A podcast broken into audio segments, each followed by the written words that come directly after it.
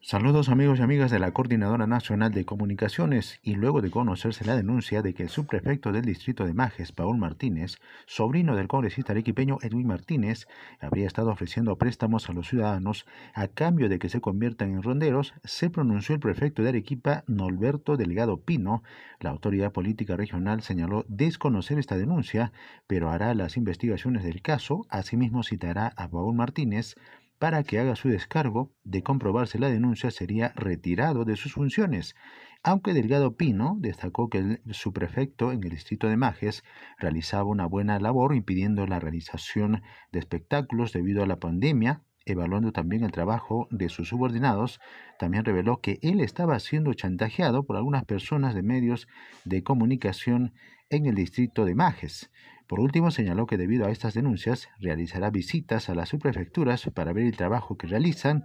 y hacer la fiscalización del caso y denunciar hechos irregulares, como el caso del distrito de Poxi, donde su prefecto no se encontraba trabajando en su despacho. Desde Arequipa de Cerrado San Martín informó Jorge Luis Condori para la Coordinadora Nacional de Comunicaciones.